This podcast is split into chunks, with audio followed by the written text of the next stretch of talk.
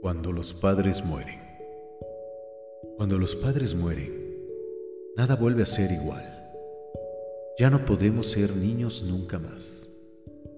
No nos sentiremos arropados por sus abrazos, sus besos y sus palabras de aliento. Parece que la vida se vuelve más dura porque su cobijo ya no está a nuestro lado.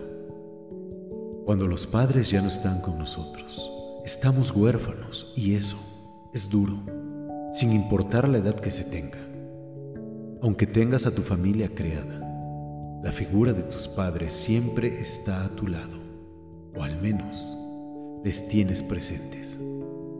Todas las personas, aunque seamos adultas, tenemos vivos en nuestro interior a ese niño que quiere estar protegido todo el tiempo por sus padres. Acudir a su amor incondicional siempre que sea necesario. Pero cuando se han marchado, esa opción ya no es posible.